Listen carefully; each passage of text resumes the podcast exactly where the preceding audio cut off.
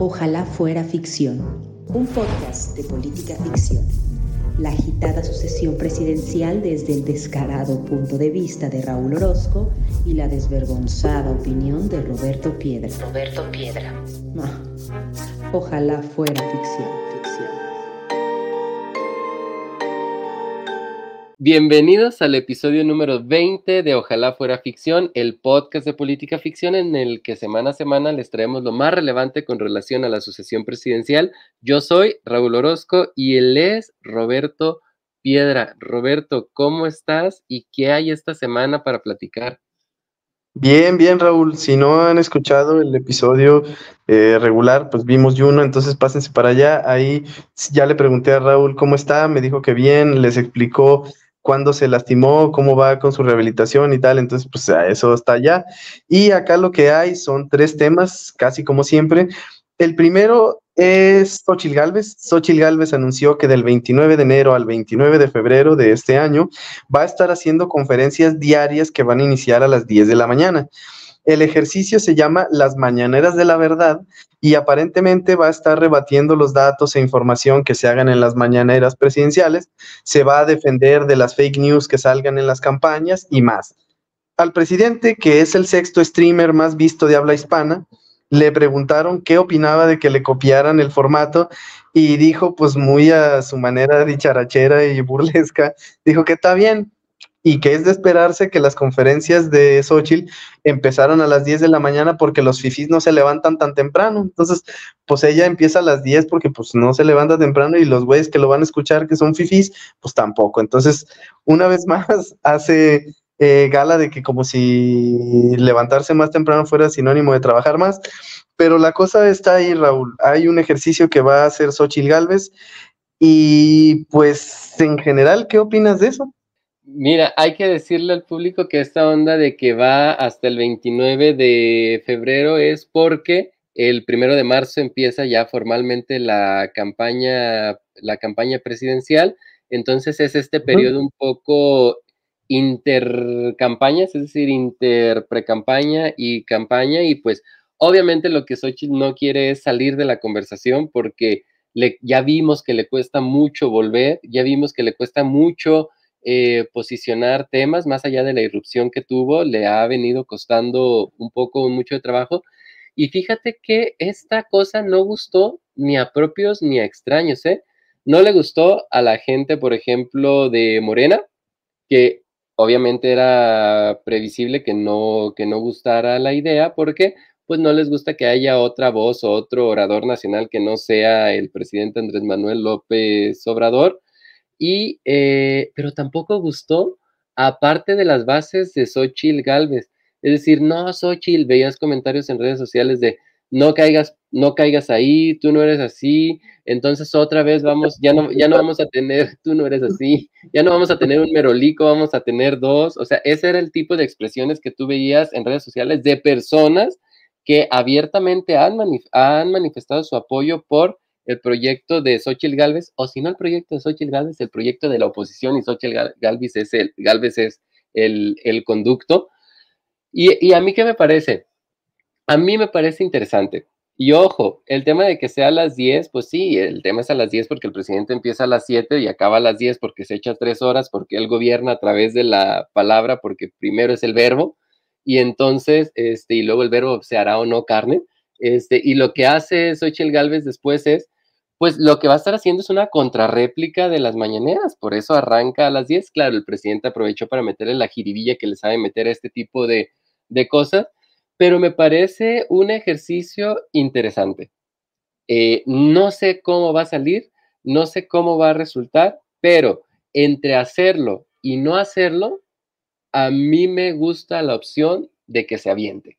Sí, yo también creo que algo tenía que hacer y dado que la, iba a decir la oposición, pero no, más bien el oponente de Morena, lo que está demostrando es que pues aquí para atrás está bien y que mientras no pase nada, pues ya le hicimos.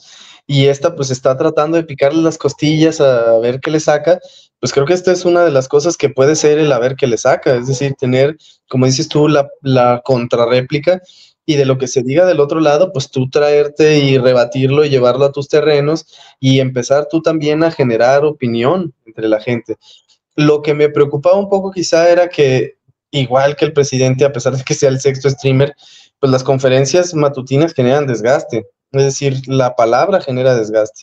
Y yo decía, bueno, pues es que Xochitl, si ya también va a salir diario a hablar, la gente no sé cuánto tiempo va a aguantar el bombardeo de los dos lados. O sea, el votante que está todavía indeciso o que puede inclinarse por cualquiera de los dos lados, me lo imagino que puede llegar a abrumarse de la cantidad de palabra que escucha de las dos partes. Entonces decía, bueno, no sé qué también le resultaría eso a Xochitl. Si es del 29 de enero al 29 de febrero, creo que no alcanza a haber un desgaste considerable y sí veo como en alguna de esas eh, conferencias matutinas de la verdad puede sacarse dos, tres chispazos, dos, tres puntadas que le pueden ayudar. Eso que se haga clipecitos ahí para Twitter y que se empiece a difundir y alguna buena puntada que tenga, te digo, creo que le puede ayudar. No veo a la gente aventándose la conferencia completa, o sea, a las 10 de la mañana es, una, es un horario pues en el que prácticamente nadie puede estar escuchando a una candidata presidencial. Más bien creo que se van a rescatar fragmentos y de ahí van a salir notas y nos van a estar pasando lo que dijo en la conferencia y cómo se estuvieron contestando. E incluso para este programa va a ser un insumo, indudablemente, esa conferencia matutina. De ahí creo que Xochitl va a proyectar, empezar a proyectar su imagen, su plataforma y pues a ver qué pasa. No estoy seguro de qué tan buena será Xochitl hablando una hora, dos horas o más. No está claro todavía cuánto va a durar ni cuál va a ser la estructura, no la veo en este momento hablando tanto tiempo, pero me interesa ver qué hace en un escenario de ese tipo. Es que un mes me parece que da tiempo para que juegues con eso sin necesariamente cansar a, sin necesariamente cansar al público y tienes 30 días para unos 3, 4 que logres pegar algo, pues te va, te va a ayudar, te va a ayudar mucho. Ahora, la verdad es que, digo, yo no lo veo, pero si alguien lo hace, híjole, qué pobre vida. este, perdón, perdón que lo ah, diga. Todos los días, Perdón que lo diga de esta manera, pero si alguien se avienta las tres horas del presidente todos los días, híjole, pues yo no sé qué, qué, qué pasa por la cabeza de estas personas, porque tres horas, a veces son tres horas de nada, a veces son tres horas de vacío. Entonces, también lo que terminamos viendo de estas mañaneras largas nosotros que no seguimos este, de manera religiosa estos ejercicios, lo que terminamos viendo también son clips, clips de, los más de lo más relevante, a lo mejor de dos horas o tres horas, siempre terminamos con algunos clips de uno, dos, tres minutos, en el cual vemos como eh, la parte más polémica que haya dicho el presidente o en la que atacó a A o a B. Ahora, yo eh, creo también que Xochitl pudiera, pudiera terminar pegándole dos, tres este, ganchos al presidente, siempre y cuando el presidente se enganche. Y al presidente le encanta engancharse. Al presidente es muy facilito de hacer enojar. Entonces yo creo, si yo fuera, si yo formara parte del equipo de campaña de Xochitl Galvez, yo diría, el objetivo es hacer lo que se enoje. El objetivo es hacer lo que se desquicie, como ya lo hemos visto desquiciado en, en otros momentos. Y esos momentos son los peores que ha tenido Andrés Manuel en toda su historia, no hablo nada más de la presidenta, de la presidencia, hablo desde el cállate chachalaca hasta el que haya sido el más reciente. Cuando se enoja el presidente sí pierde algo, porque le sale ese talantito que tiene eh, autoritario. Sí, sí, sí. Y como dices tú, no es tan difícil hacerlo enojar, ¿eh? Y ahí está que una de las maneras que sí se enojó y que te da un indicador de que ahí sí hay algo, es la cuestión aquella que hablamos en uno de los episodios anteriores de lo de Notimex. Ahí está que sí caló y que sí hubo repercusiones porque Morena ya le reviró la denuncia a Xochitl Galvez, la denuncia que hicieron contra Claudio Sheinbaum específicamente por presuntamente desviar los recursos de las liquidaciones de los trabajadores de Notimex para su campaña presidencial. Entonces Morena ya dio la respuesta y acusó a Xochitl Gálvez de omisiones fiscales personales y de sus empresas. Esto, obviamente, a través de Mario Delgado, pues que es el perro de pelea de Claudia Sheinbaum y de Andrés Manuel López Obrador. y pues afirmó que mientras Xochitl Gálvez denunció a Claudia, nomás con dichos rumores y acusaciones sin fundamento, dijo, pues en Morena tenemos pruebas y documentos de que ha habido omisiones e inconsistencias en las declaraciones de, de Xochitl Gálvez y por lo tanto pues es corrupta, ¿no? Y en una conferencia de prensa que hizo, eh, Mario Delgado presentó una serie de documentos que muestran, según al parecer, cómo Xochitl Gálvez afirma que desde 2011 no tiene vínculos con una empresa que se llama OMEI, eh, que recibió contratos cuando ella fue delegada de Miguel Hidalgo. Pero esos documentos oficiales apuntan a que continúa en calidad de apoderada legal de esa empresa. Entonces, ahí de ser cierto, pues definitivamente si hay una cuestión de conflicto de intereses y hay algo que perseguir, definitivamente. Pero pues eso te habla de que quizá en Otimex también ahí hay algo que perseguir, es decir, que esa cuestión no está tan sin fundamentos y tan eh, desechable y que no son dichos y rumores. Parece que eh, los que estamos ganando con esto somos los votantes o somos eh, el público, el pueblo de México, si así lo quieres tú, porque creo que se están sacando ahora sí los trapitos. Me parece que esta idea que hemos tenido siempre de que entre las cúpulas pues nomás se protegen y ahí juegan a darnos a tole con el dedo y a tener este famoso pacto de impunidad, pues creo que ahora en la, en la contienda y en la lucha por el poder, pues creo que sí nos estamos enterando de cositas de los dos lados. Sí, y lo importante en este caso sería que eh, lo que se encuentre de los dos lados no sea utilizado solamente, o es más, quizás ni siquiera el solamente, pero vamos, vamos, vamos dejándolo ahorita con el solamente, como un instrumento para hacer política o para hacer politiquería, dirían algunos, yo sí le voy a decir política como tal, este, sino que sea, si tienes información suficiente para imponer las sanciones que se tengan que imponer, pues adelante hay que hacerlo, porque entonces lo que estamos haciendo es, mientras no haya, mientras el, mientras el curso legal no se siga, lo que estamos haciendo, lo que estamos observando es que nada más es un uso político de los instrumentos y del aparato del Estado para este, perjudicar a alguien.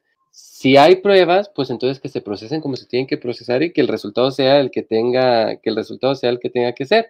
Porque entonces si no hay de esto, pues también ya queda la sospecha de, oye, tantas pruebas y nada, a lo mejor no eran contundentes, a lo mejor eran armadas, a lo mejor, no sé, te queda el, te queda el gusanito eh, de la duda. Porque también creo que ese, ese ha sido un problema de mucho tiempo de este país, en el cual nos hemos cansado de exhibir trapitos sucios y nunca vemos a nadie castigado. De ningún lado, ¿eh? No, no, sí, sí. Y también hay tirito entre, no nomás entre A y B, también tirito entre A y C, porque Álvarez Maínez y Movimiento Ciudadano denunciaron a Claudia Sheinbaum por actos anticipados de campaña y por usar programas sociales con fines electorales. La cosa es que en aquel proceso interno, recordarán ustedes, en el que Claudia le ganó a Ebrard, Monreal y compañía, pues Álvarez Maínez considera que se llevó a cabo un doble proceso de precampaña. Entonces, el asunto llega al Tribunal Electoral y por unanimidad eh, dijeron los ministros, aquí no hay nada que perseguir. Los partidos pueden hacer actos durante sus procesos internos sin llamar al voto. Entonces, la acusación del denunciante parte de una premisa falsa, que es la supuesta ilegalidad de lo que denomina un doble proceso de precampaña.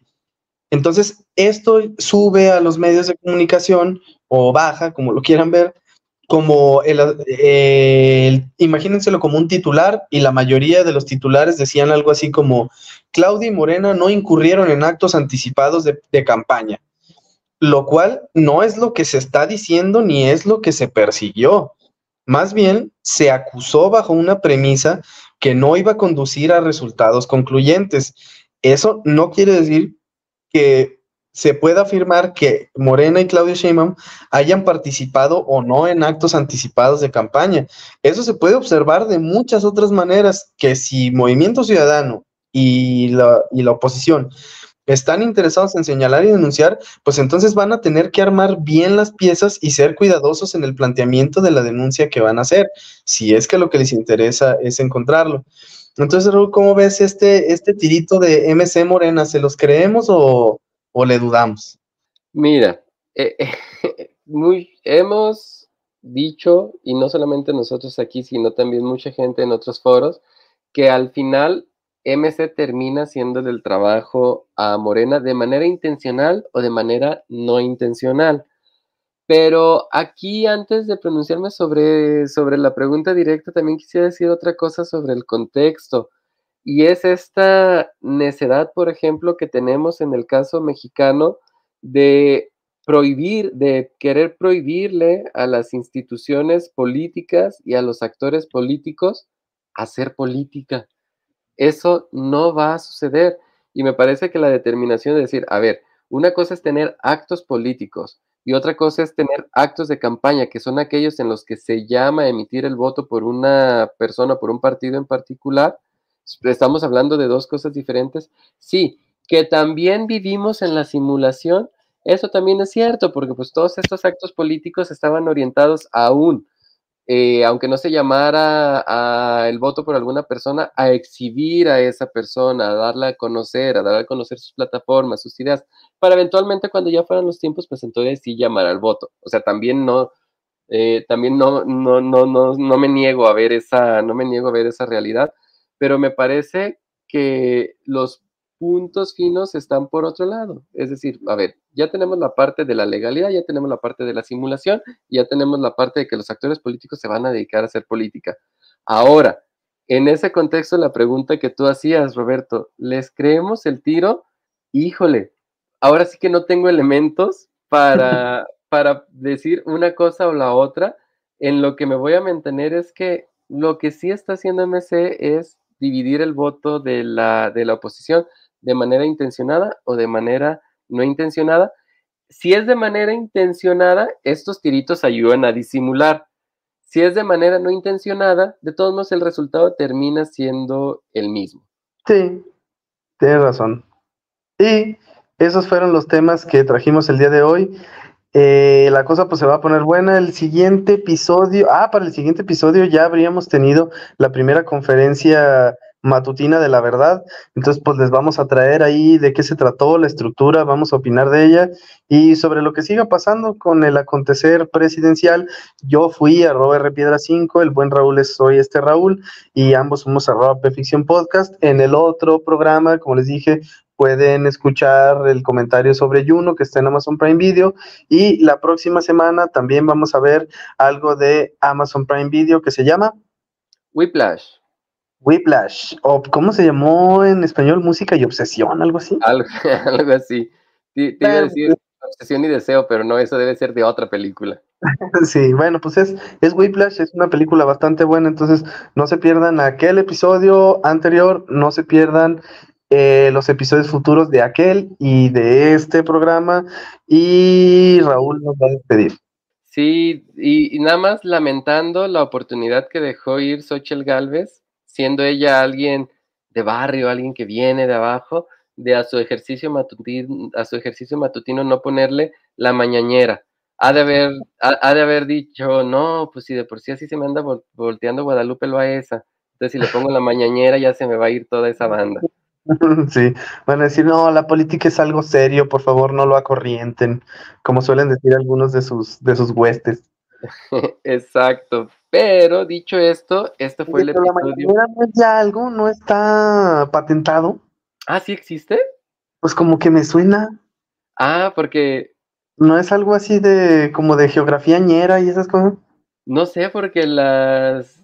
las. Bueno, y hay que darle, hay que darle su crédito a, a Fernando Delgadillo, no el que ustedes están pensando, otro individuo que conocemos, Roberto y yo, porque en, en las reuniones matutinas que yo solía tener con mi equipo de trabajo se denominaban las mañañeras, gracias ah. a él, pero no sé si él lo tomó prestado de otro lado. Ah, bueno, pues habría que preguntarle o buscar en Google, sea como sea, pues así es. Ah, yo quería mandarle también un saludo a Iván, a Iván este, López Gallardo. Sí, porque te mandó saludos ayer que nos vio festejando el cumpleaños de una amiga, ya aquí estamos haciendo parte social este, y le dije, ya no estoy con él, pero yo le mandaré tus saludos y creo que nunca le hemos ya mandado saludos en ninguna de nuestras eh, plataformas. y, mira, que se lo merece. Sí, un abrazo. Y, Dos abrazos. Y esto fue el episodio ahora sí 20 de Ojalá fuera ficción. Nosotros nos vemos la próxima. Bye. Adiós. Ojalá fuera ficción, un podcast de política ficción. La agitada sucesión presidencial desde el descarado punto de vista de Raúl Orozco y la desvergonzada opinión de Roberto Piedra. Roberto Piedra.